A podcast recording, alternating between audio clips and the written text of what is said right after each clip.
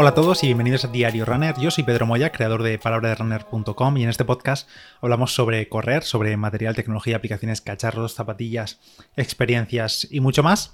Y en el episodio de hoy viernes tenemos varios temas. Lo primero, algo que probablemente, o quizá no, no lo sé, quizá hayas experimentado durante esta semana, y es que em, al GPS de tu reloj se le ha ido la olla. Eh, he visto durante los últimos días tanto quejas como gente que yo sigo por Strava que sus tracks del GPS pues se le habían ido completamente la pinza estaban pues haciendo cosas muy raras, líneas muy raras sobre el mapa, atravesando montañas o metiéndose por ríos o apareciendo en mitad del mar. Y si te ha ocurrido algo de esto, que sepas que no estás solo, que no es problema de tu reloj, que no te tienes que calentar la tarjeta y comprarte el último reloj que ha salido al mercado, no hace falta, o al menos no de momento, espera un poco porque parece que ya se ha solucionado. Y es que a principios de esta misma semana, pues eso, ha aparecido mucha gente con de GPS eh, tracks desplazados completamente, incluso en recorridos de, de ida y vuelta. Y si te ha ocurrido esto, pues eso, que no estás solo. Yo personalmente la verdad que no lo he experimentado, he estado saliendo esta semana y no he tenido problema en mis tracks GPS, pero como digo, he visto muchas quejas de muchos de vosotros, también en el grupo de Telegram y demás, eh, donde estos días pues el GPS no ha ido fino. No se ha roto el GPS de vuestro reloj, no tenéis que hacer nada, se soluciona en principio por sí solo.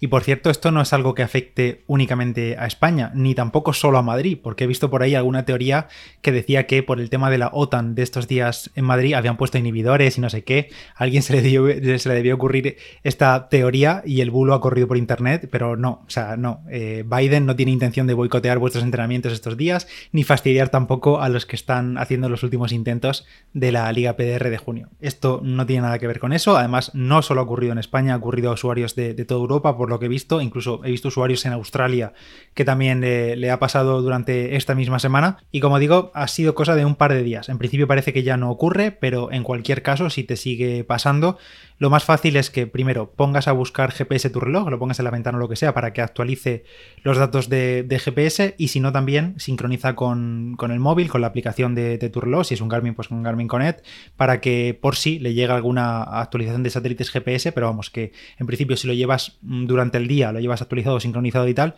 pues ya se habrá solucionado en segundo plano automáticamente. En este caso, por cierto, a diferencia de lo que ocurrió a principios de, de este año, en Navidad, que también hubo un fallo generalizado con los chips GPS de Sony, creo que ni ninguna marca, ni, ni Garmin, ni nada, ha salido a dar una comunicación oficial, pero vamos, en principio solucionado, así que zanjado el tema. Por otra parte, el miércoles hice un 5K en 17-17 es mi mejor marca personal en esta distancia y salí a hacerlo porque llegaban a principio de semana las ASICS Metaspeed Sky Plus, que fue estas son las zapatillas que os dije que estaban pendientes de llegarme, no sabía todavía qué día me llegaban, que por cierto lo comenté en Instagram, pero la verdad que lo suelo decir bastante poco y es que las compré en Top for Running, la página está topforrunning.es, que tengo código de descuento ahí para todos, que es PDR Top y las pillé ahí, así que si estáis interesados alguna vez en comprar alguna zapatilla y demás, cuando hacen ofertas y eso, pues con el código PDR Top eh, tenéis también más descuento. Así que ahí lo dejo. Y eso, me llegaron a principio de semana. El martes ya salí simplemente a rodar con ellas, creo que hice 10 kilómetros suaves, simplemente para hacerlas un poco al pie. Esta vez no las estrené en carrera,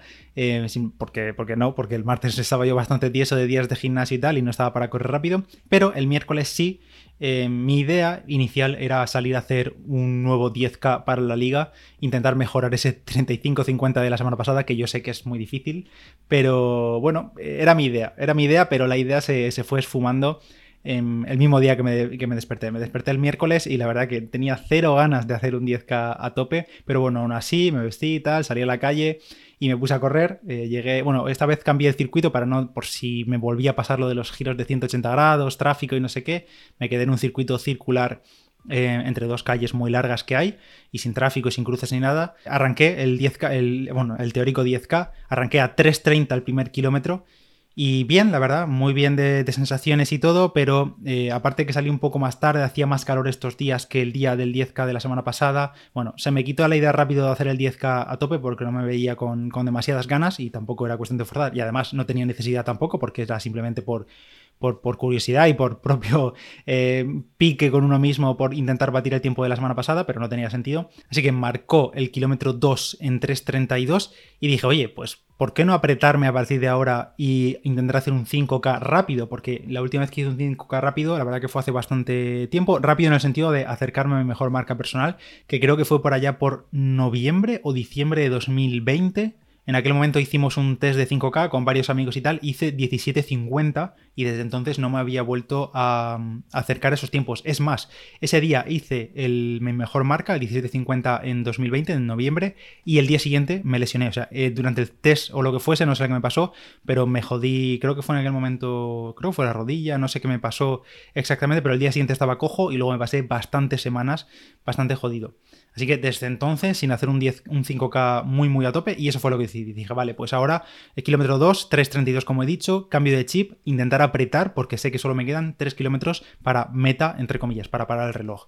Eh, me apreté un poquito más, me puse como a 300, casi 40 vatios, una cosa así, 3.28 el kilómetro 3, seguí apretando, ya llevaba el pulso un poquito alto, tenía bastante calor y todo, kilómetro 4 en 3.23 y ya dije, bueno, queda solo uno. Se me estaban haciendo eternos esos dos últimos kilómetros, pero kilómetro 5 en 3.22, parando el crono en 17 minutos y 18 segundos o 17 segundos.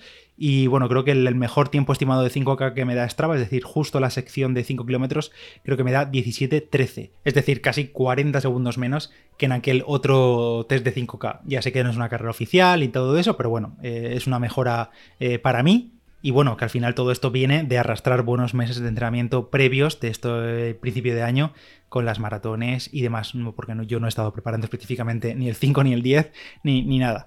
Así que así me quedo, 5K con las Metaspeed Sky Plus, muy buenas sensaciones con ellas, creo que es una zapatilla muy muy rápida, pero también bastante normal, normal en el buen sentido, no es una zapatilla tan rara en sensaciones como por ejemplo la Alphafly, ni tan agresiva o, o tan radical como las Vaporfly, pero es un zapatillón tremendo, muy buen ajuste, muy comoditas en el pie, la verdad que es un upper muy sencillo, como de zapatilla tradicional, pero es muy cómoda y, responden, responden muy bien. Así que os comentaré más en las próximas semanas. Hoy, por ejemplo, he hecho, estoy grabando esto jueves y esta mañana he salido a hacer con ellas algo un poquito más largo y he hecho 16 kilómetros a 406 o 407, no recuerdo exactamente ahora mismo, pero para mantener ritmos altos y todo, se comporta muy bien. Y ya que no me compré en su día las primeras Metas Pit Sky, las edición anterior, pues quería probar sí o sí estas Sky Plus y bueno, pues han venido a casa. Así que intentaré recopilar más ideas y todo también de las Alpha Fly 2, que las he utilizado poco porque como han llegado estas, también quería darles preferencia a unas y a otras.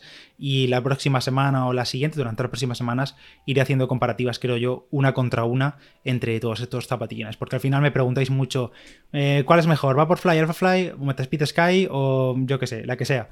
Y la verdad es que me, es imposible realmente dar una respuesta concisa porque creo que depende de tantos factores del propio corredor en sí mismo que lo que es seguro es que con ninguna de, de estas zapatillas top vas a fallar. Pero vamos, es que prácticamente imposible fallar con ninguna de ellas porque son todos zapatillones. Em, yo puedo tener una preferencia personal em, poniendo por delante unas u otras, pero por ejemplo, alguien que busque estabilidad, estas Metaspeed Sky Plus me parece un zapatillón muy rápido, pero además muy estable. Una base muy ancha y muy, muy, muy estable. Más incluso que las Alphafly, que para mí ya sabéis que por eso las he elegido también en maratones y demás, para correr con ellas, pues más estables todavía y menos raras, entre comillas, estas Metaspeed Sky. De momento me están gustando, tienen otras cositas que, no, pero ya iré comentando. Y ante la pregunta de ¿habrías hecho el 5K más rápido con las Vaporfly o con las Alphafly? Pues no lo sé, la verdad. Eh, no lo sé. Ese día iba con las Metaspeed Sky, respondieron súper bien. Yo me encontré también bien apretando, aunque iba muertísimo eh, en los últimos dos kilómetros, sobre todo los últimos metros, pero cumplieron, oye, cumplieron. Así que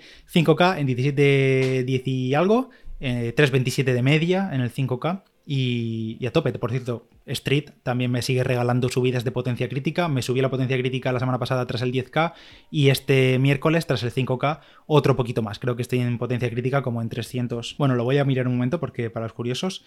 331 eh, vatios de potencia crítica que con mi peso estoy en 4,86 vatios kilo. Em, así que ahí lo lleváis. Y ya no me enrollo más, vamos ahora con la etapa 5 de la ruta GR109, también conocida como el Camino Natural de la Cordillera Cantábrica Asturias Interior. Ya sabéis que tenemos esta sección semanal, casi, bueno, casi no, todos los viernes, los últimos 5 o 6 viernes hemos tenido esta sección patrocinada por Turismo de Asturias, en la que iremos hablando hasta final de año prácticamente de etapas, de rutas, de senderismo o de correr si queréis, que podéis hacer por todo el Principado de Asturias.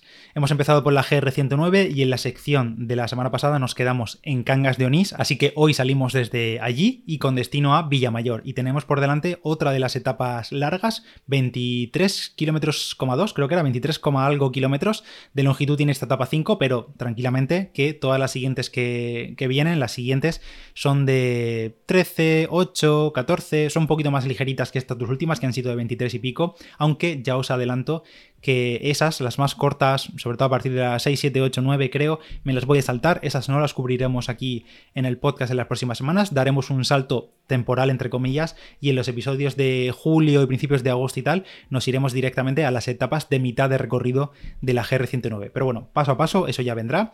Y en esta etapa 5 pasaremos por los concejos de Piloña, Parres y Cangas de Onís, también pasaremos por las orillas de los ríos Piloña y Sella. Y durante el camino tendremos buenas vistas a la sierra de Sueve y al Parque Nacional de los Picos de Europa. Como siempre os cuento datos básicos de esta etapa 5 de la GR109, distancia ya lo he dicho, 23,2 kilómetros, aquí tengo el detalle, 23,2, tiempo estimado de senderismo pues unas 7 horas y media más o menos, ya sabéis que esto depende del ritmo y todo, pero unas 7 horas y media otra vez, igual que la etapa anterior, desnivel positivo acumulado 505 metros en toda la etapa y negativo acumulado 445 metros. Como siempre, el perfil de la etapa lo tenéis en el link que os dejo en la nota del episodio. Las dificultades de esta etapa es baja en general, pero hay que guardar fuerzas para el final porque a partir del kilómetro 17, del 17 al 20, hay un repechillo que es donde se acumula bastante parte del desnivel positivo de esta etapa, así que guardad un poco de fuerzas para ese momento. Y por cierto, a las afueras de Cangas de Onís está la Cueva de los Azules, que fue declarada bien de interés cultural y es conocida porque allí se encontró el cadáver de un hombre con 9.500 años de antigüedad y actualmente ese cadáver se conserva en el Museo Arqueológico de Oviedo. Eso sí, a día de hoy la cueva está cerrada al público. Durante esta etapa de inicio iremos paralelos al río Sella, rodeados de vegetación con fresnos, con abedules, con chopos, con carballos, y también pasaremos por muchos bosques de sauces, de castaños, robles y pinos. Entre los lugares más destacables de esta etapa está el monasterio de San Pedro de Villanueva, que está considerado como uno de los ejemplos más importantes del románico en Asturias. Además fue restaurado y convertido en un lujoso parador de turismo en 1998. Y tras esta etapa 5, 23 kilómetros y poco después, estaremos en Villamayor para reponernos y descansar y al menos sabiendo que las siguientes etapas son más ligeritas que más o menos las siguientes en 3 horas, 4 horas las tendremos en el bolsillo. Y esto ha sido todo por el diario Runner de hoy. Gracias a todos por escuchar, por apoyar el podcast, por compartirlo, por darle me gusta. Si tenéis cualquier comentario lo podéis dejar por iVoox o a mí por Instagram o por Strava, por donde sea. Estoy en todas partes como Palabra de Runner. Y nada más, que tengáis un buen fin de semana. Yo soy Pedro Moya y nos escuchamos la próxima. Chao, chao.